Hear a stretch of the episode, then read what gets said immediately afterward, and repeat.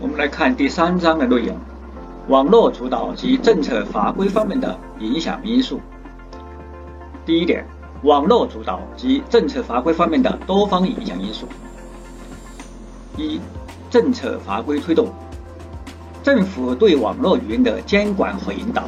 以及相关法规政策的制定和实施，对网络流行语和热词的产生和传播具有重要影响。二零幺零年十月三十一日是中华人民共和国国家通用语言文字法发布十周年纪纪念日。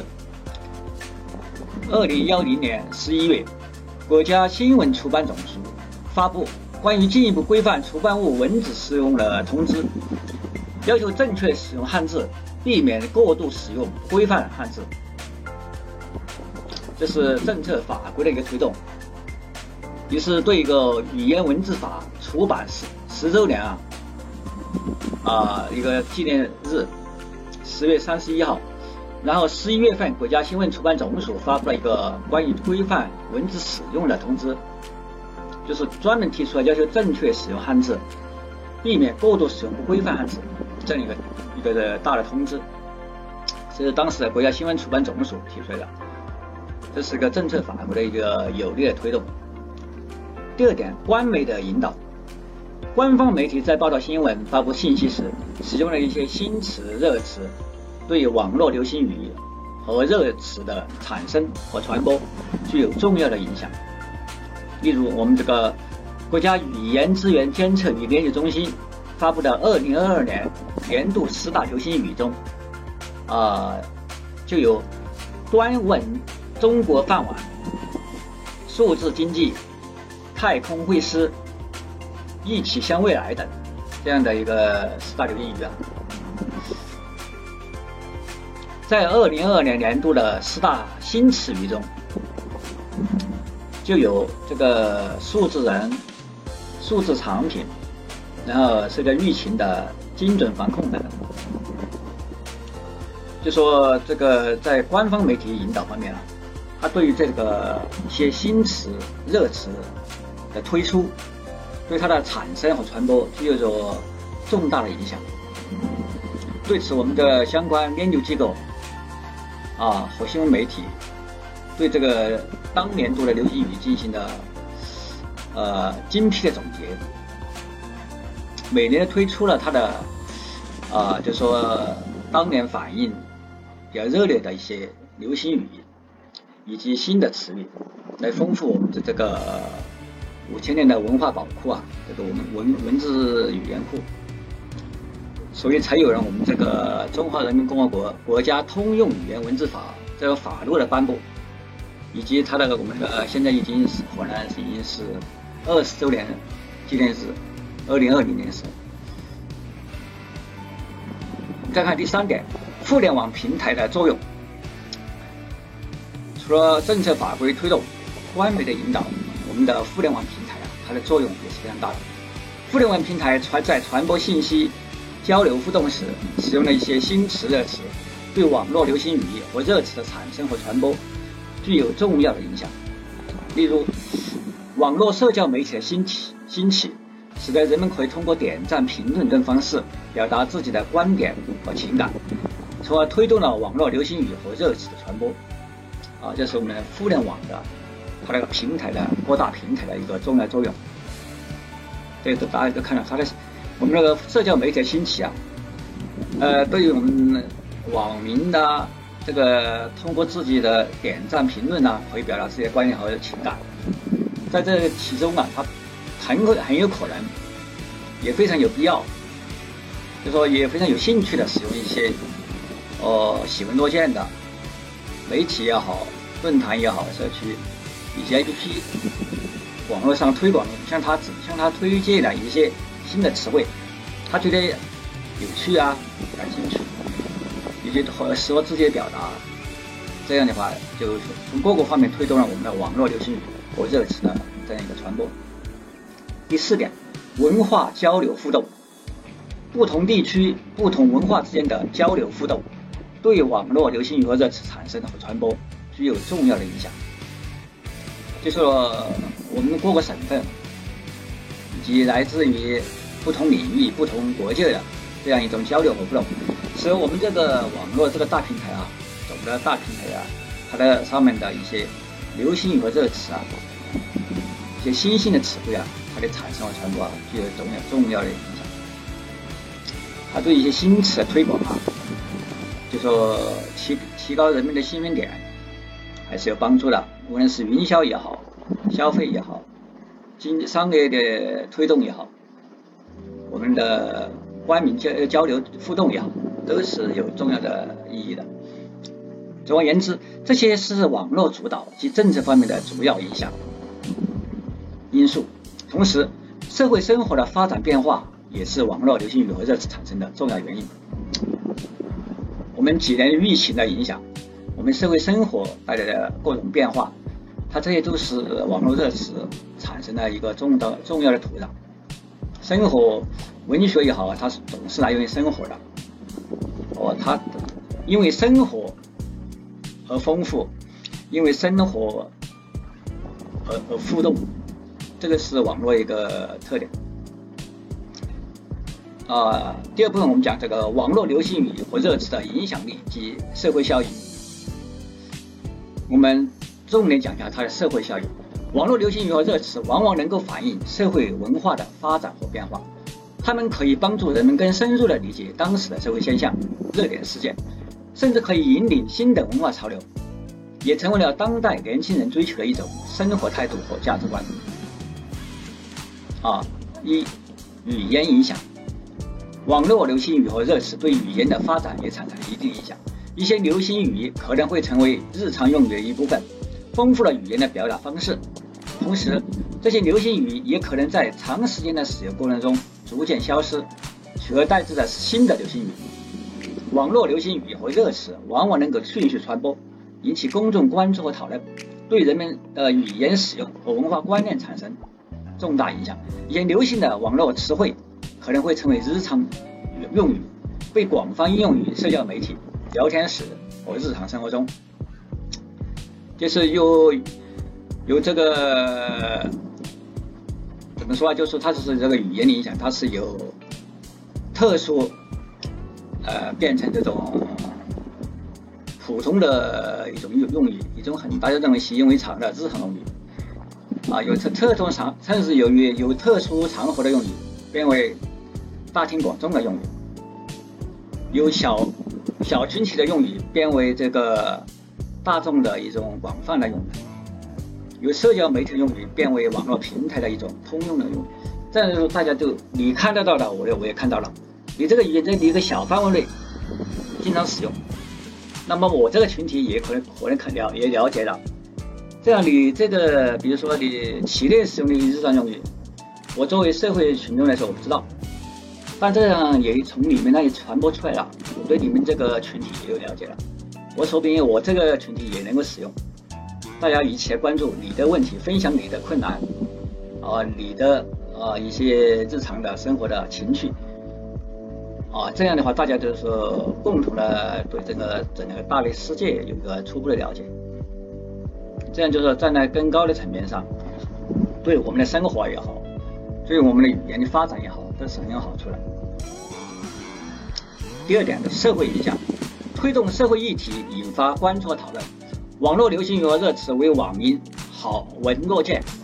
为社会呼之呼应之所需。网络流行语和热词可能会成为社会议题的导火索，引发公众对某些社会问题的关注和讨论。例如，微博打拐这个活动引起了社会对儿童拐卖问题的关注和行动，推动了相关政策的制定和实施。网络流行语和热词的影响也不容。啊，小视。媒体通过报道这些流行语和热词，可以吸引更多的关注和讨论，提高自身的知名度和影响力。同时，媒体也可以通过解读这些流行语和热词，深入剖析社会现象和人们的心理需求。这是我们那个社会影响。从社会影响面，啊，大家对这个，比如这个词汇好与坏，它的积极性、消极性，实际上都有个公正的、理性的评价。这一推出来，大家至少直观上也好，不管你个小群体认为它重不重要也好，大家只要一看就基本上有所了解。认为这个热词确实值得看、值得推广、值得传播、值得交流，这样它自然带动起来了。至于它消极影响方面呢，也因为它的传播影响，它的消极度可能很可很可能会缩减，它的积极影响度反相反会提高，从而激发人们的正能量。啊，第三点，商业影响，网络流行语和热词在商业领域也有着广泛的应用。商家可以利用这些流行语和热词来吸引消费者的关注，增加产品的知名度和销售量。例如，一些品牌或产品通过网络流行语和热词结合，成功的吸引了大量年轻人的关注和喜爱。这样的例子啊，不胜枚举。我们一些品牌商家啊，他非常注重这个网络品牌的推广。他的品牌吧，有实体店的品牌。大是一部分，就说一部分观众，一部分的呃客户，因为网上的观众和评价对他的影响也至关重要的。都是现在我们的论坛也好，这个评语也好，什么是后面点赞也好，实际上都是非常吸引眼球的。这样都是大量的，比如上万的点击，肯定会吸引这个对这些这些产品的关注。它的消费质量也好，它的就说使用后期的售后也好。都会引来客户的啊，就说这个引来老客户和新客户的一些重视。喜爱的用户他会说好，他不喜好不喜好的用户呢，他会提出自己的意见。大家都注意那个意见来源，它是否真实性可靠性。这样的话就引发一系列的讨论，这样推动这个产品的经受我们实践的考验嘛，最终成为了大家公认的一种品牌。第四点。生态影响，网络流行语和热词往往能够反映当时社会的热点、民意和心态。例如，“躺平”一词的出现，反映了年轻人对工作、生活压力的无奈和不满；“佛系”一词反映的是年轻人对生活态度的一种反思和追求。这种流行语和热词通常具有一定的文化符号意义，可以代表某个时期、某个群体或某个事件，反映当时的社会价值观和思想潮流。啊，就说我们的热词肯定是来自于一部分的网民的他自己的一种心态，他自己的一种反馈，他自己的一种反思，他自己一种领悟。这句话，比如“躺平”这一词，大家有的很多人都已经深同感受了，不光是老老年人、年轻人，他对这个问题就有自己的一种想法，就说对工作呀、经济压力哈，他是一种无无奈和不满。这样这这样一种词汇，它很容易就说上升到热热词的层面上，引起公众的一种关注度吧，啊，这样子在某一年就成为它的一个热词。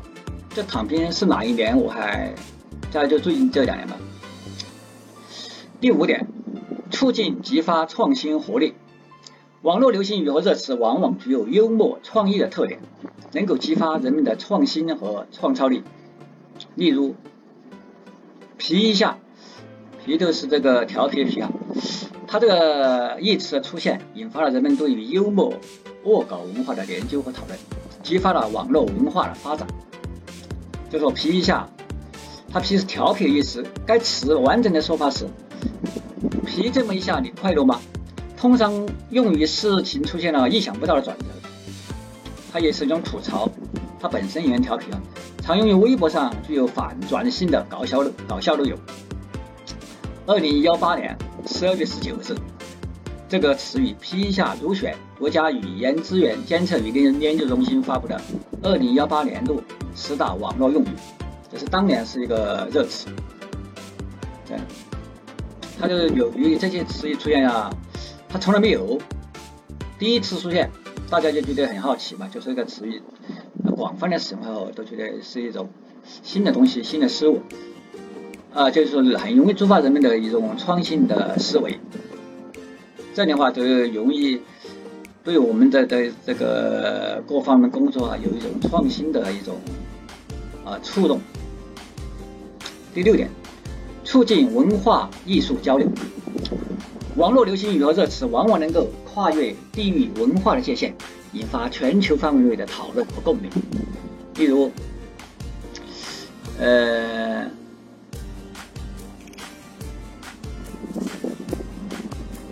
这个涉及到国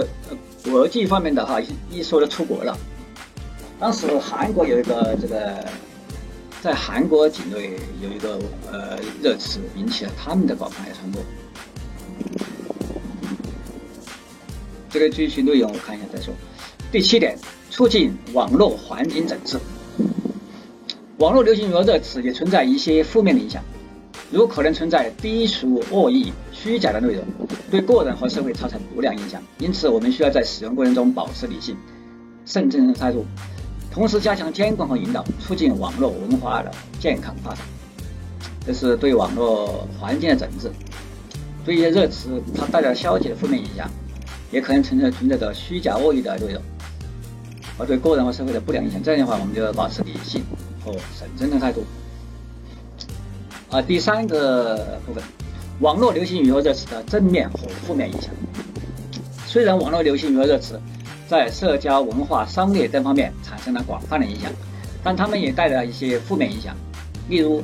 过度使用网络流行语可能会导致语言贫乏，表达方式单一。过度追求热度和潮流，可能会导致对深度问题的忽视；一些低俗或不合适的流行语和热词，可能会引发争议或冒犯他人等。然而，我们也可以看到许多积极正面的例子，一些富有创意和正能量的网络流行语和热词，如我们前前面提到的正能量、练习、点赞啊这些。啊，不仅为人们提供了积极的情感支持和价值引导，还激发了社会的向上力，促进了社会的和谐发展。所以有一些热词啊，它是一种积极性的，啊，很多人喜欢引用它，因为它能够带来积极的情感的支持和促进人们的一种正能量的价值观引导，能够激发社会的向上的向上的力量。同时，我们也应该积极的啊，为那些。积极向上、富有创意和正能量的网络流行语或者是传播使用，为我们的生活社会带来更多的活力和正能量。就是说生活它是需要活力的，它这方面触动，呃，它恰恰是我们这个词语言词汇的啊一种直接性的触动。因为大家大家平常都是直接说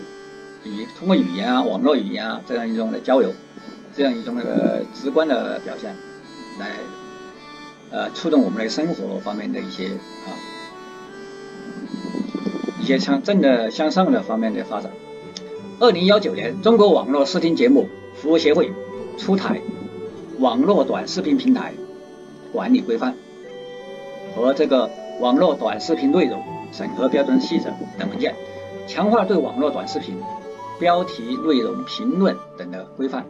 并建立了违法违规上传账户名单库。以及对违规行为的处罚机制。二零二幺年三月十六日，国家广电总局对外发布《中华人民共和国广播电视法》征求意见稿，提出了九类不不能传播的内容，以及强化节目规范和从业人员管理等细则。近期哈，最高人民法院、最高人民检察院、公安部联合起草了关于依法惩治网络暴力违法犯罪的指导意见。征求意见稿，面向社会广泛征求意见，回应社会关切，反对网络暴力，整治网络愚人环境。征求意见稿的推指出，充分认识网络暴力的社会危害，依法维护公民权益和网络秩序。同时哈，最近二零二三年七月五日，中央网络安全和信息化委员会办公室发布了关于加强自媒体管理的通知。这个。中央网信办明确要求加强自媒体管理，发布了十三条要求。该通知要求各地网信部门要切实履行属地管理职责，强化业务指导和业务日常监管，开展对资讯、社交、直播、短视频、知识问答、论坛、社区等类型网站平台的监督督导检查，督促网站平台严格对照工作要求，抓好贯彻落实，切实加强自媒体管理，并加大网络环境整治力度。确保网络环境风清气正，让大家对网络平台、对网络环境的一个整治，通过我们的啊最高法院、最高检察院、公安部以及中央我们的中共中央网络安全信息委员会委员会办公室、中央网信办、我们的啊以及我们的主管的中央中国网络视听节目服务协会等。一些政府、党政组织的一些公检法机关的对这方面的网络管理的一个广泛的一个整治。相信我们的网络一定会健康的发展，同时我们的网络流行语热词也能够发挥它的积极的正面的作用。啊，这是我们的第三章的理论。